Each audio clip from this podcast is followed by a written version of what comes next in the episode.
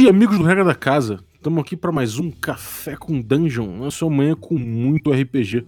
Meu nome é Rafael Balbi e ultimamente aqui eu comprei algumas marcas de café, botei elas em ordem cronológica e tô vendo aqui qual a melhor ordem para bebê-las. Hoje a gente vai botar aqui em a gente vai botar aqui em ordem os módulos que saíram aqui do D&D e sua ordem cronológica aqui de acordo com com lore, de acordo com tudo mais, com uma análise profunda aqui da galera do D&D Cyclopedia, acompanhados aqui. Infelizmente o Luiz não tá, do jogo D20, mas, mas teremos aqui o Brennan e o Rafa, o, do Mestres de Kennel Keep, podcast muito maneiro, teve recentemente aí a participação do Ed Greenwood. E, cara, tá voando, um ótimo podcast, recomendadaço daqui da casa. E a gente vai começar a trocar uma ideia com essa galera agora. Mas antes, vou lembrar vocês que vocês podem se tornar apoiadores do Café com Dungeon vocês, a partir de cinco reais, vocês podem assinar o nosso podcast e vocês ajudam o podcast a crescer, a ficar cada vez mais constante, ou seja, com mais dias na semana, com edição profissional e além de tudo você participa de sorteios e de um grupo no, no Telegram exclusivo que debate muitas coisas e recebe conteúdo exclusivo. Então, picpay.me barra café com dungeon, você consegue acessar aí os planos e ver se tem algum que cabe no seu bolso. Se não tiver nenhum que caiba no seu bolso, você pode indicar para um amigo e pode também fazer um review no iTunes que ajuda demais. Mas agora, sem mais delongas, vamos pro cast.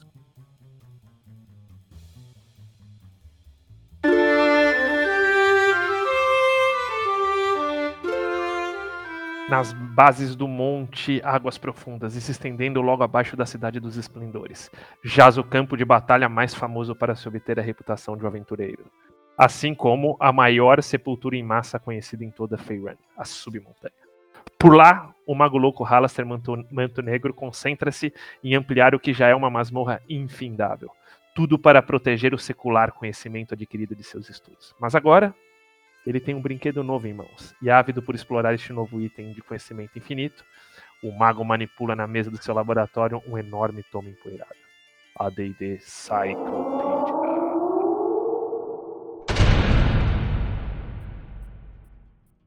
É isso aí, D&Dzistas! Que hoje trouxemos, como o Balbi comentou, a galera do Mestres de Candlekeep. Bray, Baal e o Rafa, tudo bem com vocês, cara? E aí, galera? Beleza? Tudo tranquilo. E, e você, aí, Rafa? Tudo tranquilo também. E eu quero dizer que é uma honra estar aqui. Muito agradecido. A gente está retribuindo, retribuindo, a gente tá retribuindo a visita que vocês fizeram lá também no nosso podcast sobre o, o tempo das perturbações. E estamos aí para a gente discutir um pouco sobre essa timeline enrolada da quinta edição. É verdade. Inclusive, Balbi, deixa eu te comentar que o Rafa, assim, em tempos remotos, já uns 3, 4 anos atrás, ele meteu uma, uma timeline, nem tinham todos os suplementos ainda, que, cara, que é bem legal. Quem, eu não sei se o, se o Rafa ainda tem o link da, da básica, mas tem, tipo, é, anotação de romance, anotação de, da, da Adventures League, bem interessante. E a, é, e a gente vai discutir isso aqui hoje. Então vamos deixar linkado, se possível, se tiver algum link aí, vamos deixar linkado que aí o, a galera que tá ouvindo vai poder dar uma, dar uma conferida aí. Fechou, fechou. Mas hoje, como bem é, é, da casa também, aqui temos opiniões diversas sobre a timeline. Obviamente eu sou o contrário, porque eu sou do contra ao natural. E a gente vai entrar. É, meu amigo, pensa que é fácil? E a gente vai entrar nesse, nessa, nessa briga aí, que é tentar botar em ordem cronológica os módulos de D&D quinta edição, principalmente, né? Que é o que o que hoje a gente mais mais está jogando. Acho que a gente vai depois, né, Brave, fazer um, um cast específico de Forgotten Realms, acho que até mais de um, onde a gente entra, é. onde a gente entra mais no detalhe aí dos é, é, dos outros tempos, mas eu acho que ajudar a colocar esses módulos ajuda também a você linkar uma aventura a outra, enfim, entender um pouquinho o que que o que que tá, tem, o que que tá acontecendo. Sem dúvida. Eu acho que um ponto importante é que a linha do tempo, é, a ideia do metaplot, né, que vem aí desde a década de 90 nos cenários, acho que Forgotten é uma das, das uh, dos cenários mais arraigados nisso, né?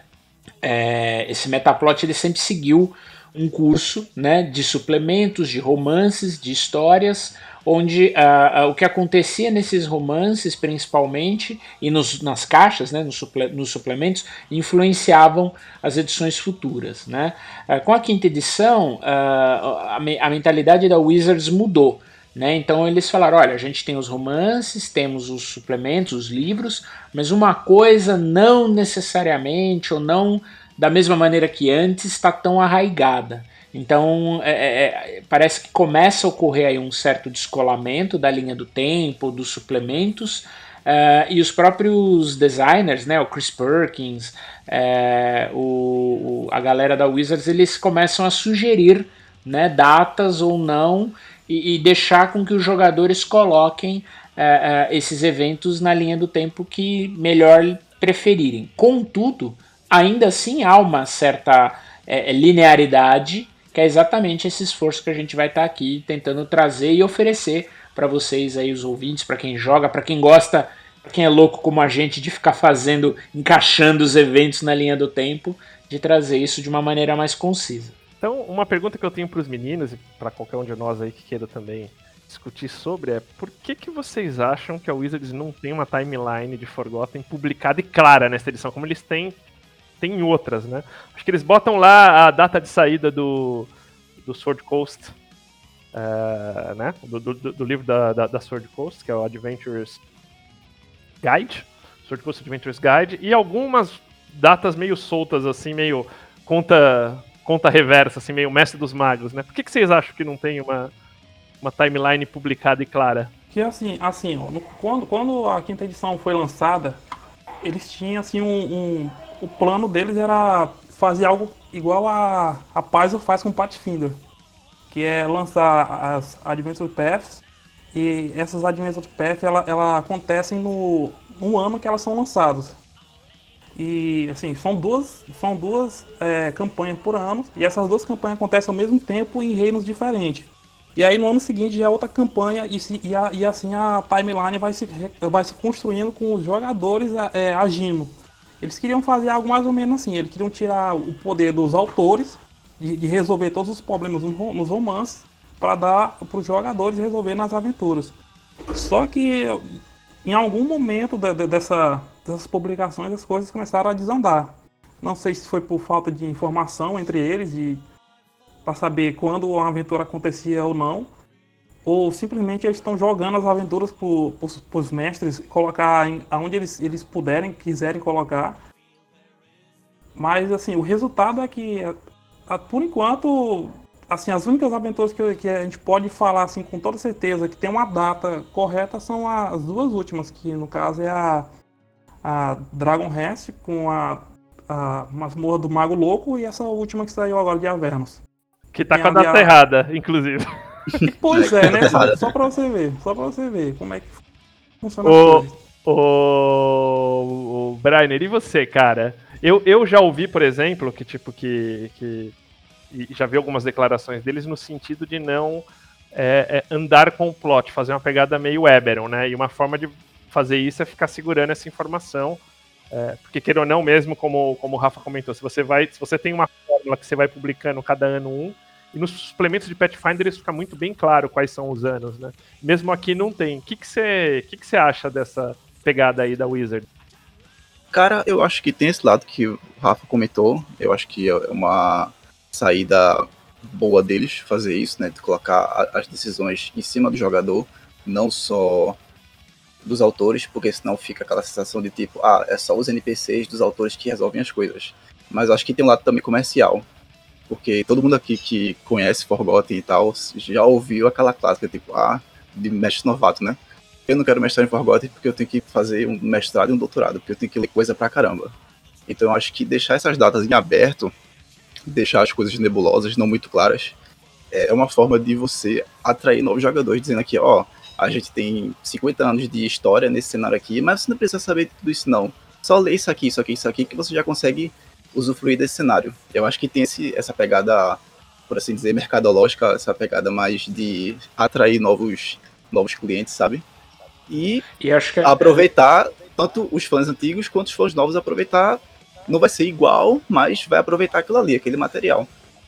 Exatamente. Eu acho que é legal o que você falou, Brainer, por duas razões. É, primeiro, e até na conversa que a gente teve com o próprio Ed Greenwood, ele falou, né, que a Wizards ia focar o desenvolvimento do material deles na Costa da Espada. Então, assim, você não precisa ter, conhecer todas as regiões de Forgotten, que o pessoal até brinca, né? Que tem mais material produzido de Forgotten do que história de alguns países aí do mundo, né? É, tamanha é o volume do material. E outra coisa, é, como você também pontuou, é, você não ter as datas sacramentadas é, ajuda o jogador e, e traz é, apresenta o cenário de um jeito menos é, intimidador, na minha opinião. Né? Uh, e, e, o que o Rafa falou do Pathfinder é verdade. A, a, a é, com o Pathfinder ficou a primeira edição inteira sem avançar o plot. Ela avançava eventualmente um Adventure Path que era tratado como, como continuação do outro. Né? Então, sei lá, o Second Star, que era, era a continuação do Rise of Rune Lords, etc. Ou Return of Rune Lords. Mas um ponto interessante é que a, a segunda edição do Pathfinder ela atualizou o cenário, né? Porque eles acabam vendo essa necessidade. Eu acho que os próprios, as próprias aventuras de Forgotten, né? Desses Adventure Lines, mesmo não atualizando, é, não estando linkados diretamente um com o outro, eles trazem eventos que são sucessões. Né? Então uma coisa que acontece no Storm King's Thunder que vai refletir lá no Tomb of Annihilation, por exemplo.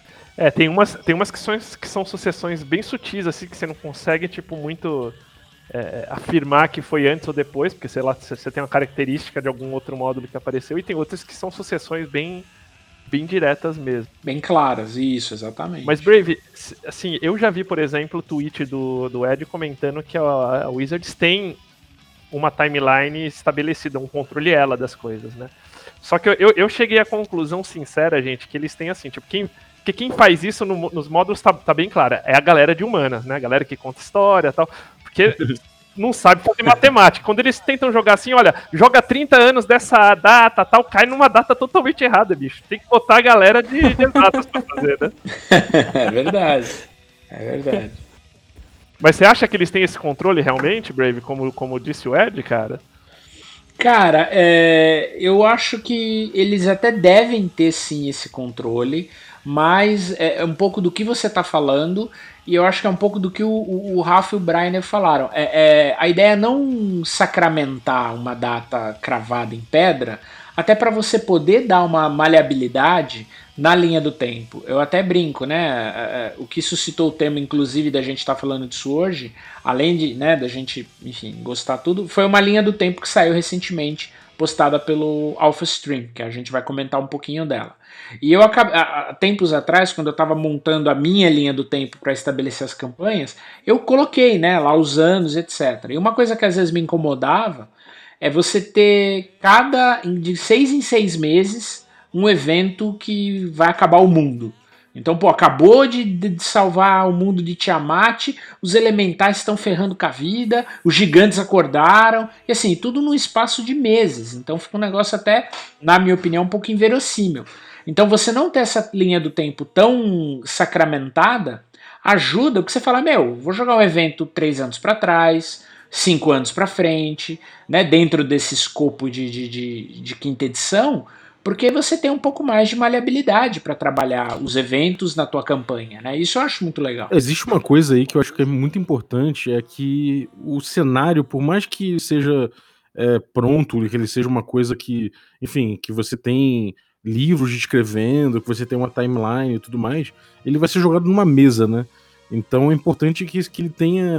Que, que ele seja fácil de você pegar e você botar na tua mesa, adaptar, de você, sei lá, falar que passou um tempo que aconteceu uma coisa em cima da outra.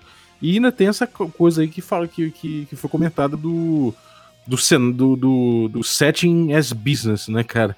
Que é um pouco de você vender. Tipo, se você começa a vender pro cara e fala, então, pra você comprar isso aqui, você precisa ter comprado isso, isso, isso, isso e aquilo, o cara não compra. Por outro lado, se você coloca um negócio que. um, um pedaço modular ali, que, que, o cara consegue consumir fácil, você não precisa. Você não, não coloca pré-requisitos para que ele compre, né? Ele se vende mais fácil, né, Bob? Exatamente. É, foi o caso da Spell Plague, né? A Spell Plague, quando aconteceu, né, que avançou aquela timeline de 100 anos, eu acho que a ideia é justamente essa. Vamos avançar em 100 anos aqui, vamos deixar em branco o que aconteceu nesses 100 anos, porque aí os jogadores novos que chegarem na quarta edição vão poder colocar o que eles quiserem que aconteceu no passado, durante esses 100 anos, para os jogadores novos, para quem tá chegando, e para os fãs antigos, a gente tem essa trilogia aqui, ó, que a, acho que é a série da Transition, né, que explica por alto o que aconteceu pelo, por esses 100 anos, e a gente agrada todo mundo. Ou seja, no final eles querem agradar tanto gregos e troianos. Tentar, pelo menos, né? Ó, esse assunto aí a gente vai deixar como bloco, porque vai, senão a gente vai o. Spell Plague, a galera, a gente vai, a galera vai fazer... sair trocando soco é, já, né? A gente vai ter que fazer um episódio de fight só de, de Spell Plague, mas eu acho que a ideia, a ideia era, era essa mesmo.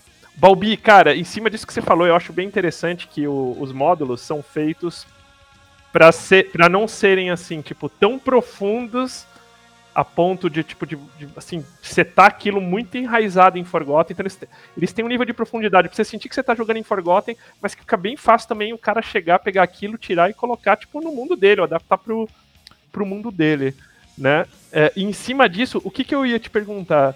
É, se, assim, você que, que é um cara que tá acostumado a ver material mais antigo também, você viveu também, eu, eu vivi, mas queria sua opinião. Você jogou muito os D&Ds de, de antes. Uh, na, nas edições mais antigas, você via, assim, quando eu falo mais antigas, da segunda edição para trás, essa preocupação com, com as datas? Ou, ou, era muito, cara, vamos pegar um módulo, jogar, beleza e ir embora? Cara, você via timeline o tempo todo, né? Tem timeline de Forgotten, mais de um livro aparecia. Você tinha Greyhawk também, tinha coisas com timeline. É, por outro lado, você tinha muito material, tipo, sei lá, que era fácil de você consumir independente do independente da, da, data né, que tinha ali e, do, e da cronologia, tipo Volos Guide do Cormir, sei lá. Que aí era mais um manual de, sei lá, de bares e de coisas que tinha ali que funcionava de forma modular, sabe? Claro que eventos mais, mais parrudos, assim, você vai ter que levar em conta de acordo com, com a timeline do que, do, do, dos principais livros que você tiver. Mas isso aí você. Esse tipo de conteúdo, assim, sempre existiu, né, cara? Mas você acha que, por exemplo, numa Lost City, nesses bem antigos mesmo, os caras tinham essa preocupação de ficar juntando? Eu sei que depois eles pegaram um monte ah. dessas e tentaram fazer uma amarração meio, meio solta aí entre elas. Não, né? aí mais antigo mesmo, antes do, do, daquele, da enxurrada de produtos do AD&D segunda edição, aí você tinha mais essa coisa de módulos, né? Você tinha muitos módulos que amarravam, que, que, que amarravam, se amarravam de forma solta entre si, né? E, e aí você começou depois de um tempo a aparecer mais, mais cenário amarradinho. Mas os módulos eles, eles eram de certa forma até soltos entre si. Se você quisesse jogar em sequência, você jogava, você conseguia até ter uma sequência. É, mas não era uma coisa que, que fosse muito amarradinha, não, cara, é, previamente, né? É uma coisa para você amarrar na, na tua campanha. Você tinha muito módulo, né? De aventura, aventura pronta. Lost City, por exemplo, ele, se, se você quiser ler o Lost Sea, ele se contém sozinho. Mas se você quiser expandir, entender onde ele se situa, o que, que é o deserto de Laruan e não sei o que, você vai e começa a ver depois lá o Known World e começa a ver os produtos que eles começam a lançar para Mistara, né?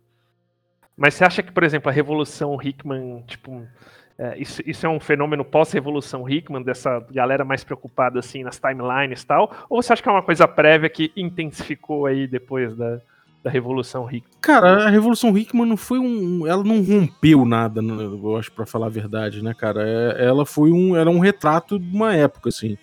Então acho que lentamente as coisas foram se encaminhando para isso. Né? Então ela. É, claro que, que, que existe um, um semi-manifesto, né? Uma coisa que parece com um manifesto foi escrito a respeito disso.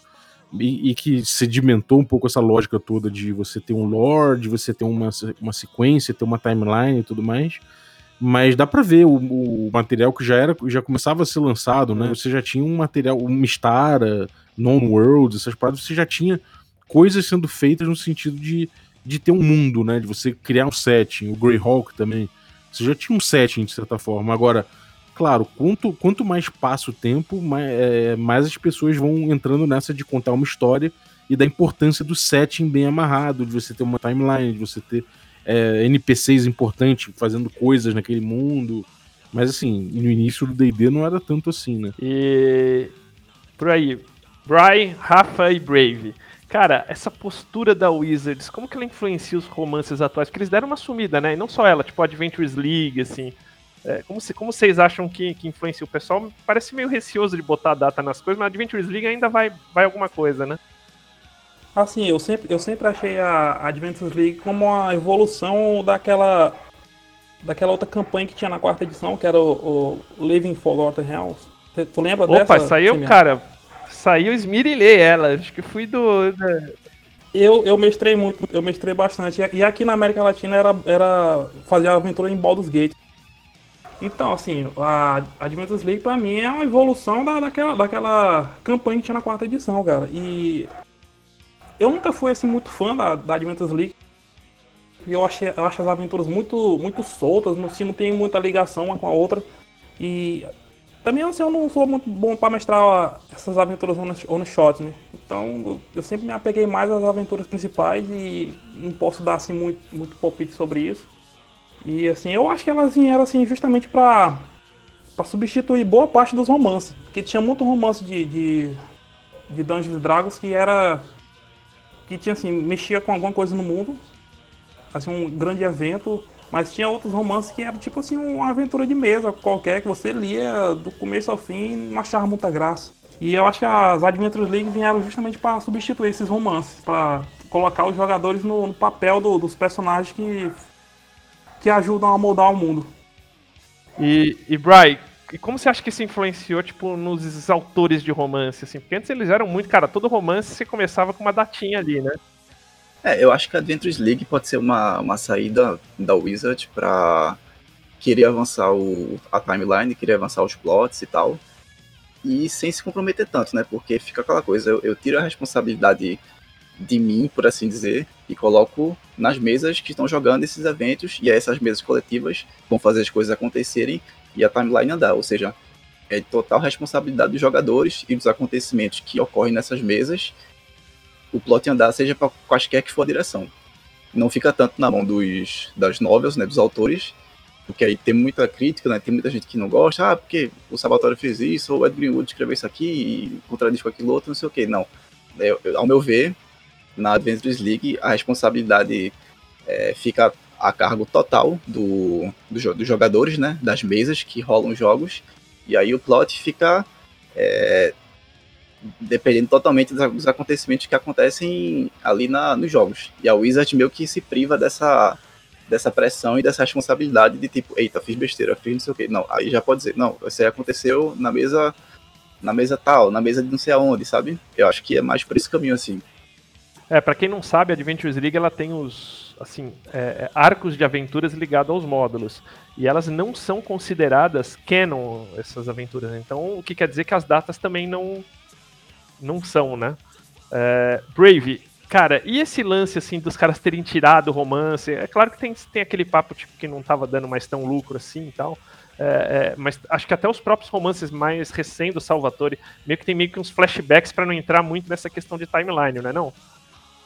É, o que que acontece? É, a Wizards, o pessoal chiou muito, né, na, na, no finalzinho da quarta edição, quando eles anunciaram que não mais fariam romances, né, ou que a linha, as principais linhas seriam descontinuadas. E aí uma das explicações que o próprio, salvo engano, Mike Murs falou, é, foi a seguinte: olha, a gente não é uma, é, é, é não é uma, uma editora de publicação de romances, de livros, entendeu? Que envolve aí todo um trabalho é, de acompanhamento, esse trabalho de acompanhamento de data, de cronologia, de contexto, né? A gente é uma empresa de entretenimento. E foi legal, é legal pensar que o D&D deixa de ser só a parte publicada, né, os livros e tudo, ele passa a ser um, um, produto de entretenimento muito mais amplo, né? De licenciamento, é, de, de, desde de miniatura, pop funko e por aí vai.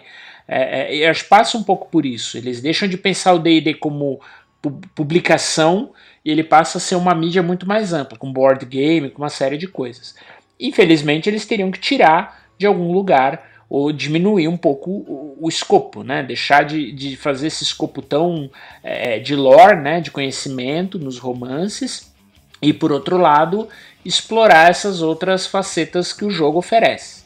É claro que você tem aí é, o Salvatore e o Ed Greenwood, que é, são autores que são best-sellers né, até hoje, é, e eles, curiosamente, ainda continuam escrevendo material Salvatore, principalmente ainda romances com o Drizzt, etc., onde você tem aí um resquício, um pouquinho dessa timeline que, inclusive, não é tão fidedigna, vamos dizer assim.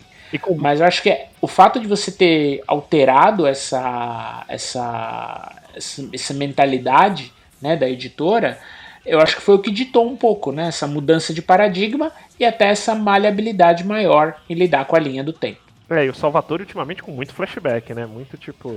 É, então. Mas é que assim, é, é, é eu não sei qual é o acordo que eles têm, né? É, até na, na, o romance, a trilogia anterior, que é a do Rage of Demons, ela avança bem até. Agora, essa trilogia recente, ela conta, enfim, a história de personagens que já eram mais antigos, e aí volta muito no tempo, conta como eles eram na juventude, etc e tal. Então não dá para saber muito qual vai ser a próxima pegada, né? É, como, bom, então dito aí os pormenores, vamos agora pro fight. Discutir aqui, assim, uma versão de timeline ideal. Toda essa conversa começou porque o Offstream, que é um, um influenciador de day design, ele, ele foi um dos escritores do, do Acquisition Incorporated, do, do, do livro, né, que é, é um third party oficial. O livro que o Sembiana adora. Cara, eu gosto do conceito do livro, só não gosto do, do da oficialização do Omnidram pra, pra Forgotten Realms. Mas isso é porque eu sou o cara chato do lore. Somos não todos. Tenho, não tem o chato das regras, eu sou o chato do lore. Cada um é um chato. Eu sou do lore. É, né? pois é. O... Então o Alfstream ele postou tipo uma timeline que ele colocou como oficial é, é, até porque ele escreveu o livro do, do, do, Acquisitions e ali ele dá uma data, porque rola ali, que é, a, gente vai, a gente vai comentar aqui. E a gente vai discutir. Já tinha esse trabalho que o Rafa tinha feito, né? Eu também tinha uma organização minha, o Brave a dele, o Brian dele. E aí a gente sentou e falou: vamos, vamos cada um aí dar uma opinião de qual é a melhor sequência para vocês que estão nos ouvindo aí jogarem isso, entender tipo as correlações entre, entre eles, né? Primeiro, Brave, explica pra galera o que é o cômputo dos vales. Maravilha, vamos lá. Uh, o calendário de Forgotten Realms ele tem é, na segunda edição, né, ele apresentava várias maneiras de você contar os anos, né? É, cada reino, cada região tinha sua maneira. Mas existia uma maneira que até ah, os próprios autores é, tomaram como a maneira dita oficial, a mais difundida nos reinos, que seria a maneira de você contar os anos de acordo com um grande evento. Tá? É, existia na, numa região, que é a região dos vales, né, que circundava um grande reino, que era o reino de Cormantor, um reino élfico. Né? É, esses, é, os povos humanos dos vales começaram a colonizar aquela região e chegaram a ter conflitos com esses elfos. Né? Com o tempo, eles acabaram chegando num acordo, né?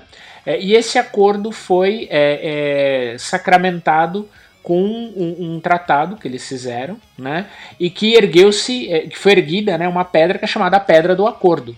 E nesse ano é o primeiro ano do chamado cômputo dos vales, né? Que é o, de, é o Dale Reckoning. The em Reckoning. inglês, o The, The Reckoning, é isso aí, Dale Reckoning, que é o DR, né? E aqui nas, nas, nas, nas traduções que a gente tinha até então era o CV, que é o cômputo dos vales. E a partir desse evento, que passa a ser o ano 1 né, do cômputo dos vales, é, todos os eventos passaram a ser é, é, é considerados. Então você tem o, o, sei lá, eventos de menos 500, menos 1000 DR ou CV, e você tem os eventos posteriores, que é o, o, o calendário né, que se utiliza hoje, que é o chamado calendário de Arctus, é, para tratar dos eventos, enfim, da contagem do tempo em Forgotten Realms. Então, só, só para a gente ter uma base, que nem está falando, a gente tem o ano zero aí, que é, que é, o ano do acordo.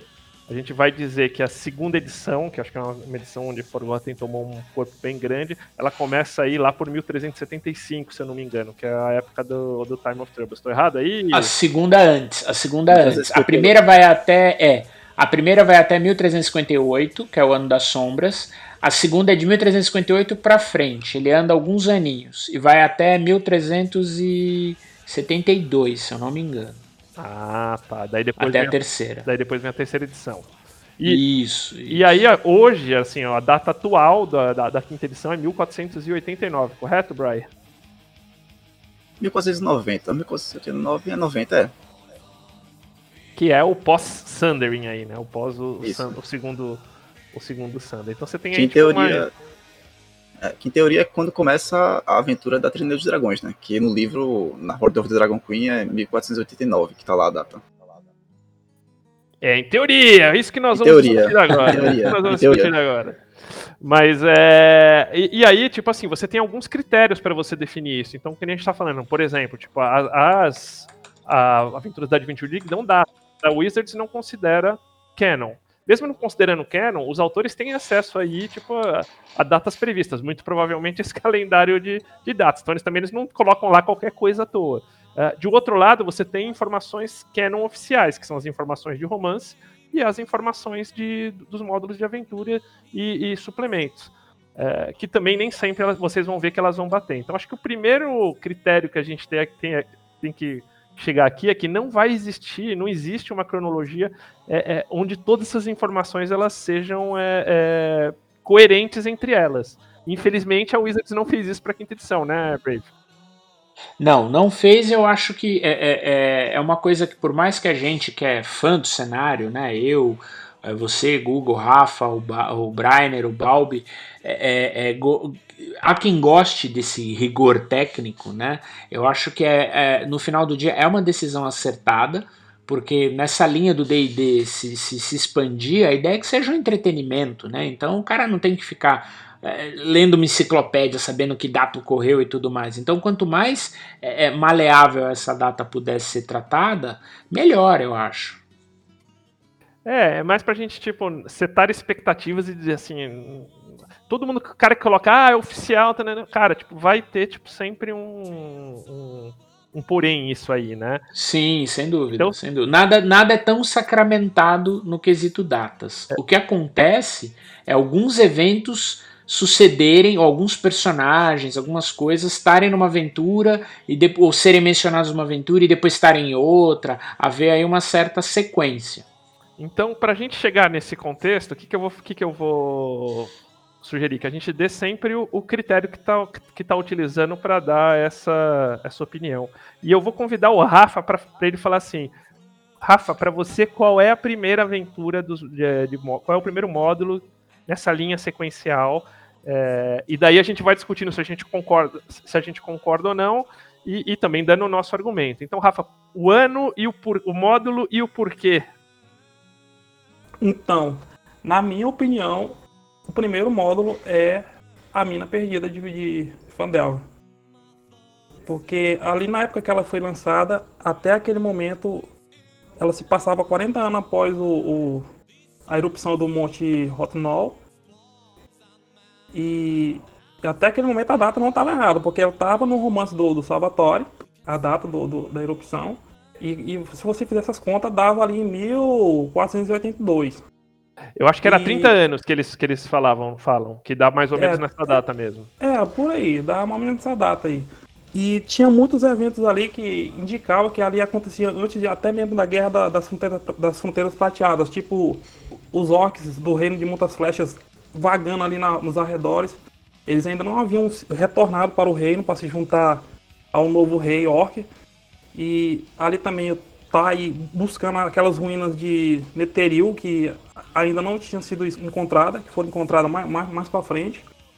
E assim, vários eventos ali apontavam que realmente acontecia antes do, do, dos eventos do, do, do The Sundering. E assim, para mim esse é o primeiro módulo. Eu não sei se vocês vão, vão vão concordar. E nós estamos aqui para isso, justamente para dar nossos pontos de vista. E é isso aí. Não, concordando ou não, acho que você tem um ponto que é a data certinha que bate, é, é 1451, o, a erupção do, do, do, monte, e de fato o, o, o a mina perdida de Pandelva, ela, ela, dá 30 anos aí para isso, que vai bater com essa com esse 1481, em teoria, posicionando ele como, como a primeira aventura. Brave e, e Bal, vocês concordam com o Rafa não? Eu concordo. Eu também, eu acho que apesar do. do, do eu até tô olhando aqui o, a cronologia do, do Alpha, né? Do Alpha Stream, ele coloca ela 10 anos pra frente, não é isso? 1491. Ele coloca 10 anos e eu, eu sou da, dessa linha por quê? Porque já tem. É, é, o pessoal comenta que esses 30 anos que foram colocados na Pandelver, que posicionaria em 1481, eles estão estão errados, porque ele seria pré-Sundering, basicamente, quando começa o, o Sundering, né? Uh, por mais que tenha esses aspectos do, dos orcs que o Rafa muito bem colocou, é, nada impede de eles ainda estarem circulando por ali nas montanhas, que é, que é um pouco a, a assim, uma área fronteiriça com, com, com eles ali. É, mas eles colocam isso e tem assim depoimentos do Ed que coloca comenta essa questão do de eles terem colocado essa data errada e suplementos posteriores como o, o Acquisition Incorporated que vai jogar lá para 1496 e que comenta que isso acontece mais ou menos cinco anos depois do, do, do Pandelver. Mas, é, é, de novo, são, são duas. Eu colocaria a primeira aventura, Horde of the Dragon Queen, lá por 1485, embasado é, nisso que eu comentei da, da mina de Pandelver e no romance do Arcfiend. Arc, do... Archmage, né? Archmage, o Arcfiend é a coleção de D&D Miniatures. E o romance do, do Archmage. Que eu acho que, eu acho que é. vocês têm aí os, os pontos aí a colocar quanto a ele, não? Exatamente, exatamente. É... Se você é o Sundering é um evento que na verdade ele, ele ocorre em vários romances com vários personagens em várias regiões de Forgotten. Então esse é um ponto. Ao contrário da Spell Plague e da e do Time of Troubles, né, do Tempo das Perturbações e da Praga Mágica, que tem lá a data cravadinha, uh, o Sundering é, é, são eventos meio relacionados, mas assim estão meio espalhados, então eles não ocorrem em tese num mesmo momento, tá? Então talvez da, daí a dificuldade de você cravar uma data para o Sundering, né? É, é, o Alpha Stream ele coloca o Sundering como 1484, mas eu contesto um pouco porque novamente são vários eventos que geram aí essa essa essa cadeia dos romances, do que acontece com as aventuras, inclusive a Murder in Baldur's Gate, a Legacy of Crystal Shard, que são aventuras aí que eram pré, é pós-quarta, pré-quinta, né? É, Nessa, a, Murder Brave, se eu não me engano, ela tem a data de 1482. 1482, então. Pois é, e a 1482 já era meio que o começo do Sundering. Então, quando começa o Sundering, você entendeu? Sim, sim. É, eu prefiro manter a Fandelver dentro da, da linha do tempo que o Rafa e o, ba o Brainer sugerem, é, e considerando que possa ser um evento que daqui a pouco vai ter mesmo, Sandrin, etc. Enfim, eu não, não veria um problema nesse sentido. Não, acho que é, são, são visões aí. De... E são visões, é, são, não são excludentes, acho é. que as duas visões cabem bem. Eu... O grande problema, e aí acho que é o, o, o primeiro grande desafio que a gente tem é o que veio primeiro? A tirania dos dragões ou a fúria dos demônios? A Rage of Demons ou a Tyranny? É, no meu caso, eu já coloquei já a tirania já pra, pra, pra matar essa dúvida. E quando eu falo a tirania, é a Horde e a Tiamat. Só que, claro, Sim. tipo, é, se você quer seguir o storyline completo, você vai ter que desconsiderar algumas coisas que estão ali. Como mesmo se você não. Se você quer seguir o storyline sugerido, você vai ter que, que desconsiderar. Bryce, você tem um lance para falar desse Dark, Mage, né? Parece que foi comentado sobre os, os erros do Salvatore nas datas, que, que, em teoria, tipo, desclassificaria ela como sendo a, a Horde e a Rise como sendo a primeira.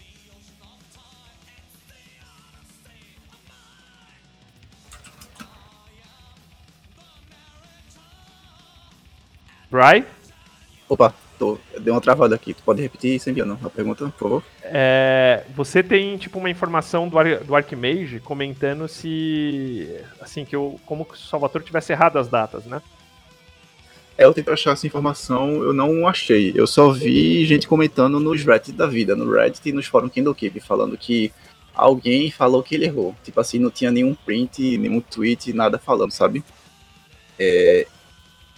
Pra mim, a primeira aventura seria a Horde of Dragon Queen. Eu acho que faz um, faz um pouco de mais sentido Porque se você colocar a aventura, como tu falou, Sembiano, de colocar mais ou menos em 1486, 1485 por aí, ela entra em conflito com a novel do The Herald, do, do Elmister, né? Do, a, sexta, a sexta novel do, da textologia do Second, do Second Sundering, que fala que ela, a, a Lareal estava lá em Endokip escondida. Aí ela não poderia estar em, em Waterdeep sendo a Open Lord, né? Então sim, isso sim. já entra em conflito também. Né? Justo né? isso que eu te comentei que seria uma das coisas que a gente teria que eliminar é a participação é, dela. É. Pois é. Por aí. Mas você comentou que, seria a Horde, mas na verdade o que você acha é a Pandelver também, né? Eu acho que a Pandelver é primeira, depois vem a Out of the Abyss e depois a Horde of Dragon Queen. A Trinidade dos Dragões, né? Eu acho que, pelo menos para essas três aventuras, as primeiras seria essa. Lost Minds primeiro, é, Out of the Abyss e Tirania dos Dragões. Brave, Rafa, então, eu fico. É, é, é, esse talvez a, a, dificuldade, né? Eu tô até abrindo a minha linha do tempo aqui. A minha grande dificuldade é, é ver qual que eu consigo considerar primeiro. Se é a, a, a Rage of Demons, né? Com a Out of the Abyss.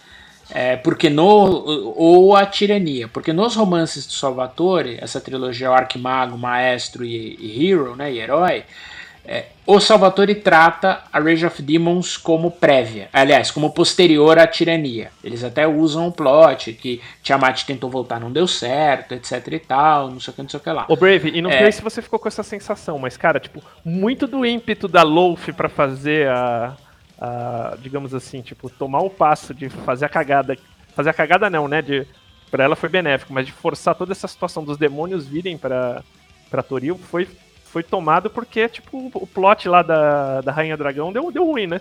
É, então, exatamente. Então você tem até como linkar de repente um, um plot na, no outro para você poder é, é, é, aí trabalhar e trazer uma, uma certa continuidade na, nos cenários, né?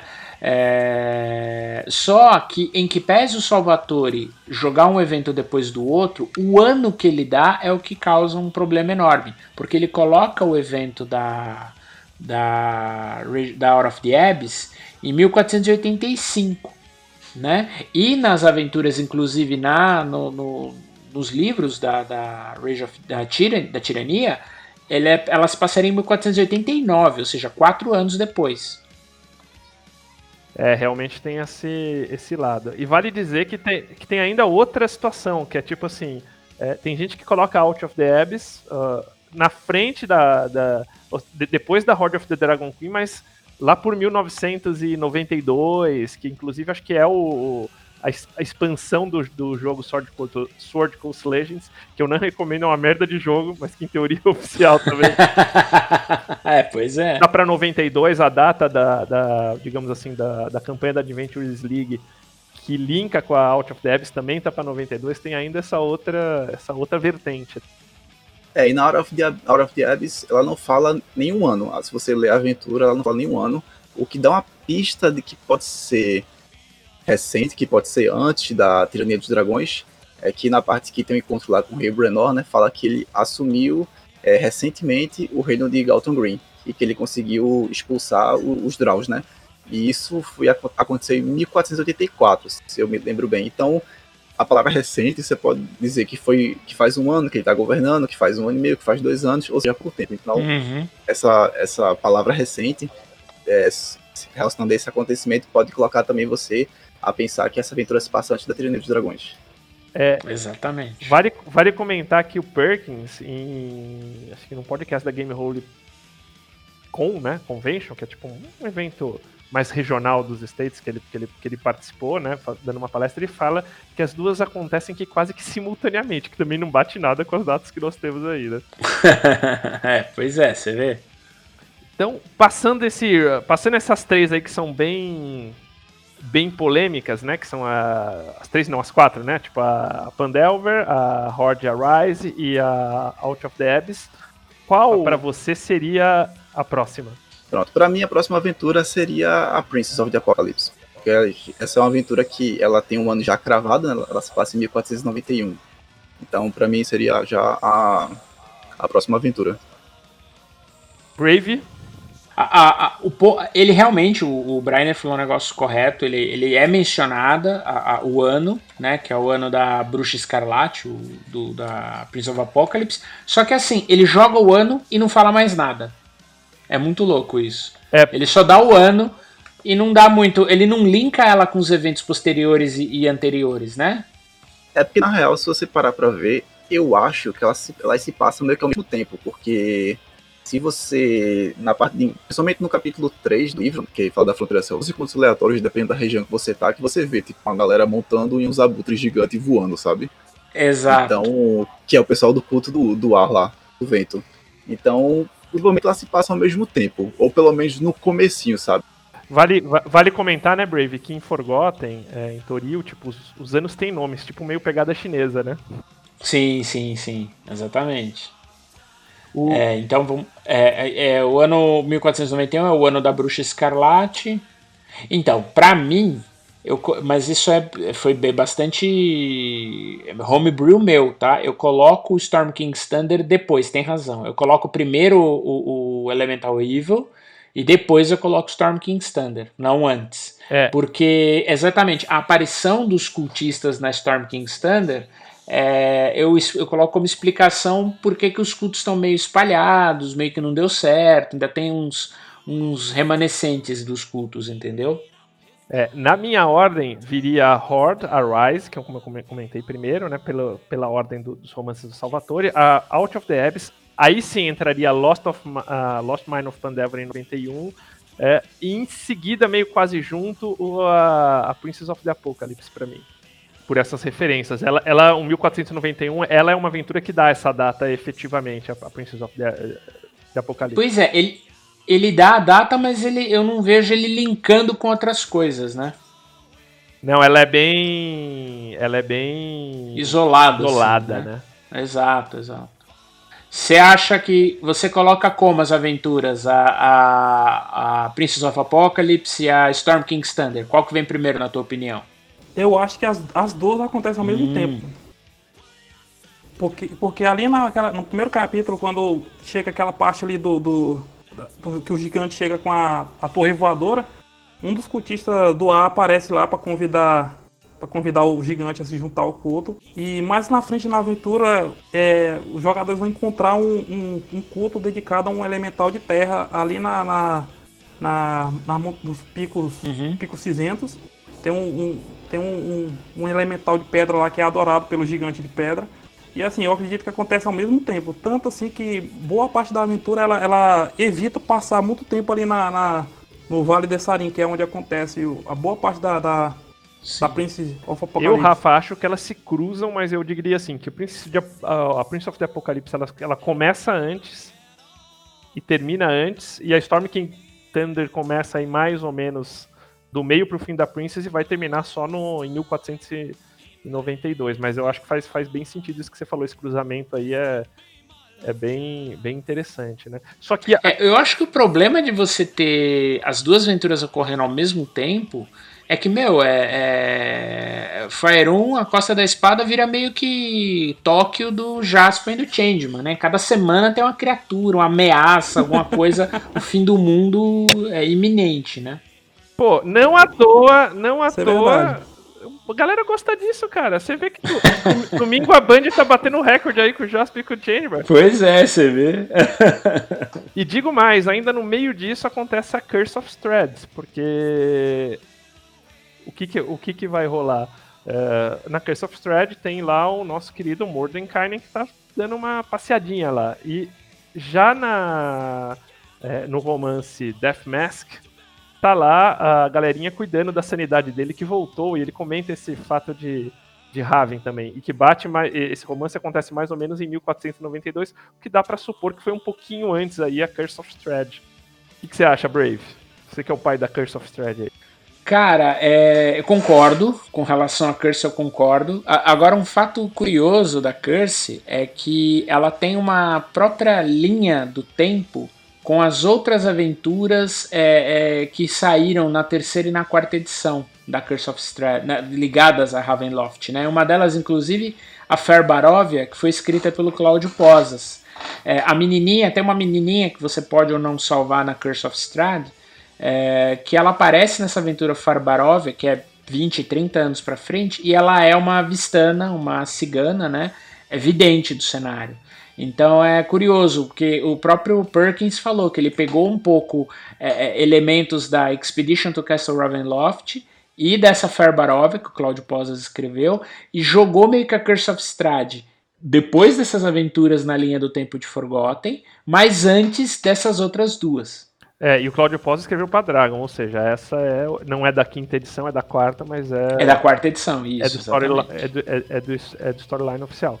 O, isso. Da, da, timeline oficial. O que eu acho legal, por exemplo, e, e, também o que eu acho bem coerente, por exemplo, em termos de jogo, eu quando eu joguei a Lost Mine para 1491 e a Storm Kings, tipo, meio que na sequência, é que elas, Lost Mine para Storm King Standard é a melhor sequência para Lost Mine, porque a Storm King dá para você começar do quinto nível, né, Brave? Você que tá mestrando ela? Dá, dá sim.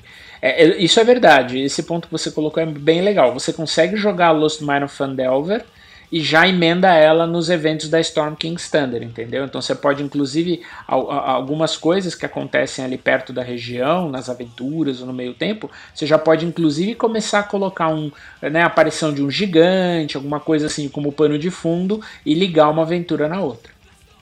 Agora, Bry, eu acho que depois da Storm Kings não tem como dizer que não é a Tomb, né? Porque ela meio que também entrega, a Storm Kings entrega a Tomb aí, né?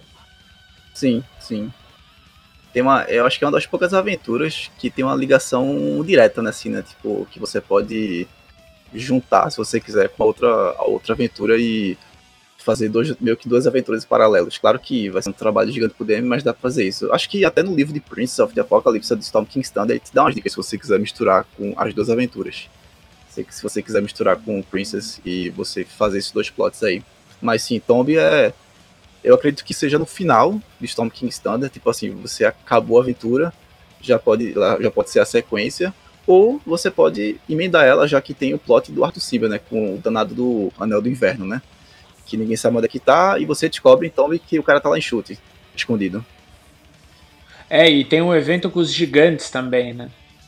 Foi, foi exatamente isso que eu fiz quando eu mestrei Storm King Thunder, terminou a, a aventura, e aí eles foram tentar ressuscitar a esposa do, do rei Hecaton. E aí eles fizeram lá todo o ritual e a alma dela não retornou pro corpo dela. E aí eles começaram a fazer os estudos para saber por quê. E daí foi que eles descobriram que tinha alguma coisa a ver com, com a com o Soulmonger. Porra, que legal, aí, cara. E aí, Pô, ideia, ideia fantástica. É, porque, porque assim. Genial. Pois é, porque a, a, a, a, esposa do Recaton morreu, né? Isso não é spoiler, está na. Na, na, descrição da aventura. Isso. E aí, no final, quando tentava ressuscitar ela, a alma dela estava presa no Soulmonger. Aí o objetivo deles era ir, ir destruir o Soulmonger e libertar a alma da, da ah, mulher legal, do Eucaton. Legal. Ó, esse é um link perfeito, que acho que o Rafa colocou aí de um jeito muito interessante. E o outro é você usar o próprio link do, de, de um dos Lords Gigantes, né? Que é o Storvald, é o Yara, o Gigante do Gelo. Ele está tentando encontrar o Anel do Inverno. Então existem inclusive em chute alguns gigantes do gelo que estão navegando lá tentando encontrar o Anel do Inverno que está com o Arthur Simber, que é um dos NPCs que aparecem é, na Tomb of Annihilation. Sim, eu acho que esse plot aí que o Rafa falou, acho que até o Hollister, puto com a Serarac que, perdeu a votação da aventura, ia ajudar, né? Pois é, meu, pois é, o Hollister ia dar uma assistência aí para vocês. Na top. Puta, bem, super boa ideia aí pra galera que joga utilizar. Agora, eu acho que daí já em 1492 pra frente não tem muito segredo. Waterdeep Dragon Heist, que é, foi lançado inclusive sequência Dungeon of the Mad Mage. Alguém discorda dessa, dessa linha aí? Não. Não. Não. Eu colocaria depois dela Dragon of Ice Spire Peak, mas o, o, o Bry acho que tem uma, uma colocação diferente para Dragon of Ice, Ice Spire Peak, acho que é um argumento bem legal, não é, Bry? Eu? É, lembrando, lembrando só que a Dragons of Ice Peak, para quem não conhece, é a aventura que saiu no Essentials Kit, que é o segundo starter, né? A segunda caixa que saiu é, para os jogadores iniciantes, que é uma aventura que vai do nível 1 ao 6, se eu não me engano. E tem algumas aventuras online no Beyond, tudo que estendem elas até o 11 ou 12 nível, se eu não me engano. É, tem umas três aventuras, eu acho, no D&D Beyond que você pode é, juntar com a, essa principal né, do, da caixa. Uhum. E que ano que você coloca ela, Brian? E, e, e assim, e, e assim, uma, uma, curiosidade sobre essa, essa nova aventura aí. O, o dragão, que é o inimigo principal, Cryovan, ele aparece na Storm King Thunder, ele tá sendo prisioneiro do, dos, dos gigantes de gelo. E ele tem uma, uma, uma consorte, que é uma dragonesa que está é, trabalhando por, por gigantes, porque eles estão, tipo, é, estão com os ovos dela. E aí esse dragão, ele fica ele tem que ajudar os gigantes para eles, ele não matar o, os filhotes dele. Aí os jogadores libertam ele durante um, uma missão, ele, os jogadores têm a opção de libertar ele. E aí mais tarde ele aparece na, nessa nova aventura. Mas você acha que ele aparece mais tarde ou aparece mais cedo? O Brian acha que é mais cedo. Sim, eu para mim, eu para mim ele aparece, eu acho que ele aparece mais mais tarde, cara. Porque assim, eu, eu, eu não tô com a aventura aqui agora e eu não sei se ele na aventura ele é um dragão adulto e, e nessa aventura nova ele é um pouco mais, mais, mais velho, porque eu ainda não, não, parei para ler ela ainda. Para quem leu aí, puder me, me dar uma. É, eu, uma, eu, eu, tenho uma aventura, mas eu não li, mas eu acho que ela, eu poderia colocar ela tipo uns três anos após Fandelver. Eu acho que antes, antes de até de, de Tirania dos Dragões. Sim, ela, ela, ela, ela é bem, bem depois de Fandelver, realmente. Mas ainda assim antes da Tirania, né? Antes de Tirania e de Out of the, the Ares. Isso. Colocaria é, antes aí, uns três anos depois, por aí, quatro anos depois. Assim, eu, eu, vou, eu, vou, eu vou dar uma procurada aqui rapidinho no, no, na aventura do Storm King pra ver qual era a idade do Cryovan nela. E aí, quem tiver, quem tiver a aventura, essa nova aí, pode, poderia me dizer qual é a, a, a idade do, do dragão atualmente. Aí, se ele for realmente mais velho, então ele, a, a aventura realmente acontece mais assim, mais à frente. Ali em torno de 1492 é, por aí. E aí, pra. pra... Ou, ou, assim, ou pode acontecer, ou pode acontecer até mesmo assim, junto com os eventos do, do Dragon Heart, que ali é uma aventura urbana. Você não sabe o que está acontecendo no mundo fora dali. Seria até mais interessante, né? Pode ser é. também. Ah, uma coisa que no Dragon Heist fica muito claro que ele é depois da Storm King Thunder é que, tipo, tem o lance do ataque lá em Waterdeep, né? Sim, sim. Uh, e aí, pra finalizar. Sem falar que tem, que tem aqueles. Tem aquele gigante também dentro da, dentro da masmorra lá que eu acho que eles devem falar alguma coisa sobre. Sobre os Torquim Sim, não, tinha, tinha, tem todo o plot do ataque lá que você fica muito claro que é, que é depois. E aí, para finalizar, uh, as duas últimas, a Descent into Avernus, que apesar de no guia, no livro, estar 1992, foi um, um cálculo errado da Wizards, é 1994 a, a aventura. é, o guia de Baldur's Gate tá, tá de 1992 e finalizando Acquisitions, que é, mil, que é, mil, que é 1490, perdão, 1494 a Descent, 1496 a Acquisitions. Aqui também acho que não tem muita discussão, né, gente? Não. Eu tô mestrando é, eu só... Baldur's Gate e tô colocando em 1492 mesmo. É, eu só acho curioso por que, que eles jogaram a Acquisitions lá na frente, né? É, isso eu também me, me, Eu acho que eles queriam um pouco de liberdade criativa, porque eles queriam visitar Pandelver de novo, né? Eles visitam, uhum. eles visitam Red Larch depois. Eles falam que se passa cinco anos depois dos, dos primeiros eventos. Red Larch é a cidade que tem na, na, na Princess of the Apocalypse também. Uhum. Eu acho que eles queriam um pouco dar uma essa, essa liberdade, assim, saca, Brave? Sim, sim que para quem não sabe, apesar do Acquisition ser um livro de opções, ele tem uma aventura que até o, o Joga fala que é uma das que ele mais gosta. E acho, e acho que a gente fecha todas as considerações das timelines aí dos modos. A gente deu várias linhas aí que os, que os jogadores podem seguir. Para finalizar, Balbi e cada um de vocês, cara, me dá uma vantagem legal de timeline assim mais definidinho e uma que você acha que é, que é, que é feio, não use. Cara, timeline definidinho, acho que uma grande vantagem é você poder situar muito bem seu jogo e a própria timeline te dá, te dá eventos que estão acontecendo em volta com precisão. Então isso, isso é um. Isso já fica ali parametrizado para o grupo inteiro, mais ou menos, que, que tá acontecendo. E isso dá uma. dá uma, uma ideia de um, de um mundo objetivo e fixo e, e, e bem definido para a galera brincar em cima. Agora, o lado bom de você ter. De, o lado ruim, né, de você ter isso aí é que você não tem liberdade para mexer no seu mundo. E, quer dizer, não tem se você não quiser, né? Mas é, pode ter jogador que fica incomodado com isso, que estava esperando você usar ali uma timeline específica e fica frustrado quando você não usa. É, acho que a gente até chegou já a discutir no grupo de, do, do regra, né? Assim, quanto isso é também um pouco tirar a agência do, do jogador, né, Balbi?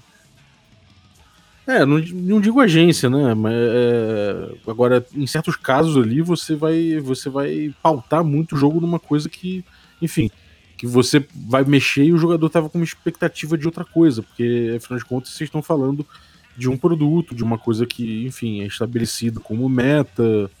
É, sabe, já, já é uma coisa que o cara pode ir atrás e falar, pô, eu, eu, eu escolhi jogar numa mesa de, de sei lá, de Forgotten Realms e queria jogar nessa era aqui e você não tá respeitando certas coisas dessa era. Então, pô, não é o jogo que eu quis.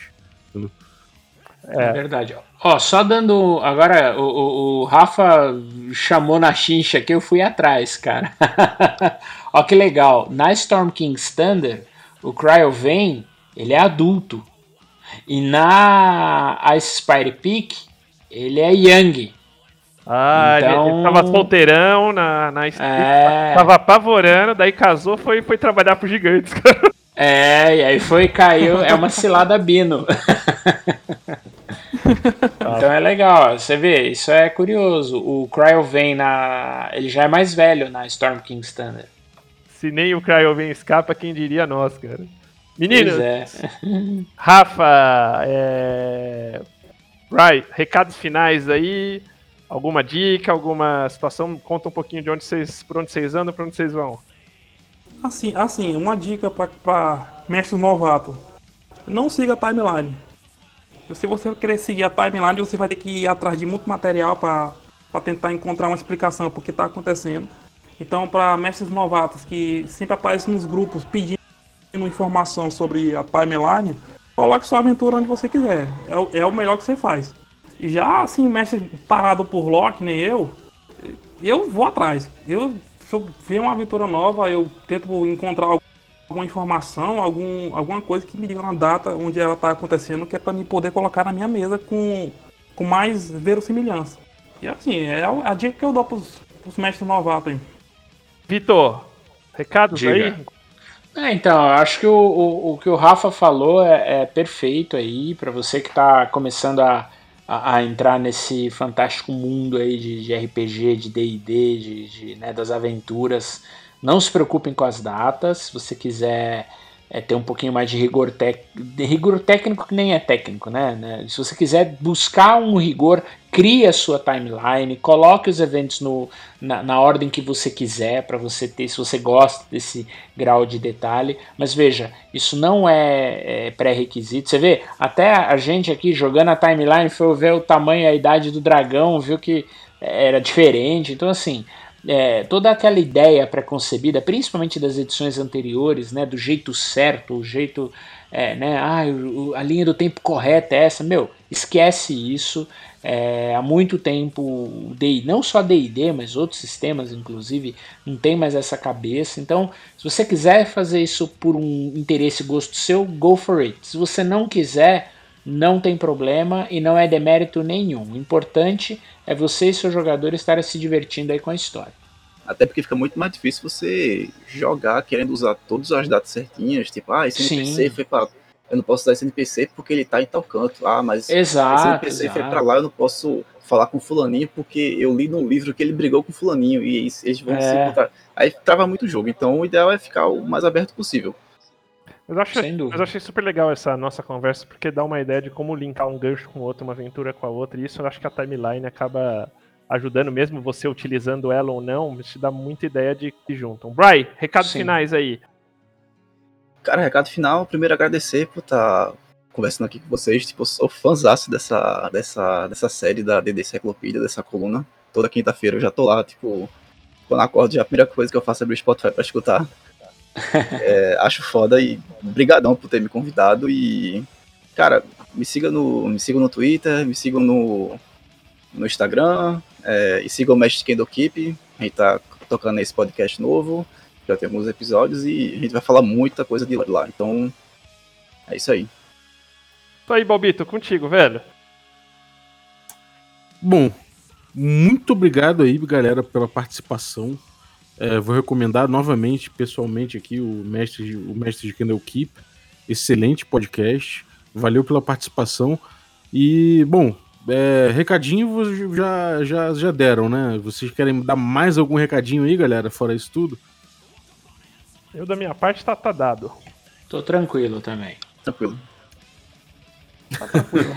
então fechou, galera. É isso aí. Fica a minha recomendação pessoal pro podcast deles.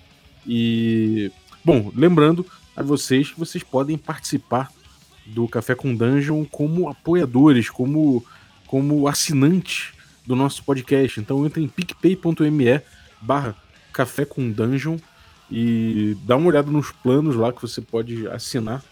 E, e aí você, além de ajudar o podcast, você participa de sorteios e muito mais. Então, picpay.me barra Café com Dungeon. Queria agradecer pessoalmente aqui os apoiadores é, os, os, apoiadores no nível Café Gourmet. Então temos aí o Ricardo Mate, Adriel Lucas, Erasmo Barros, Pedro Cocola, equipe Role, Players e Denis Lima. E obrigado também a todos os outros assinantes dos níveis Café com Creme e dos níveis Café Expresso. Então, muito obrigado pelo apoio de vocês. É essencial para o podcast. E tamo junto. Eu queria agradecer também pela vinhetinha de hoje, muito divertida, da galera do RPG Next. Esse nível aí de dublagem é, eles alcançam e eles têm, inclusive, jogos que você pode ouvir no podcast deles. É, eles têm jogos de DD sonorizados e tudo mais, bastante coisa já. E além dos jogos sonorizados, eles têm também episódios em que eles falam de GURPS, eles falam as regras e vão lendo com você as regras de GURPS para você aprender, e também com as regras de D&D quinta edição. Eles vão lendo com você, tirando, é, esclarecendo as regras. Então, pô, trabalho muito legal do RPG Next. Se você não conhece, que eu duvido, você devia estar seguindo. então vá lá conhecer. Valeu. Valeu, galera. Um abraço. Tchau, tchau. Um abraço.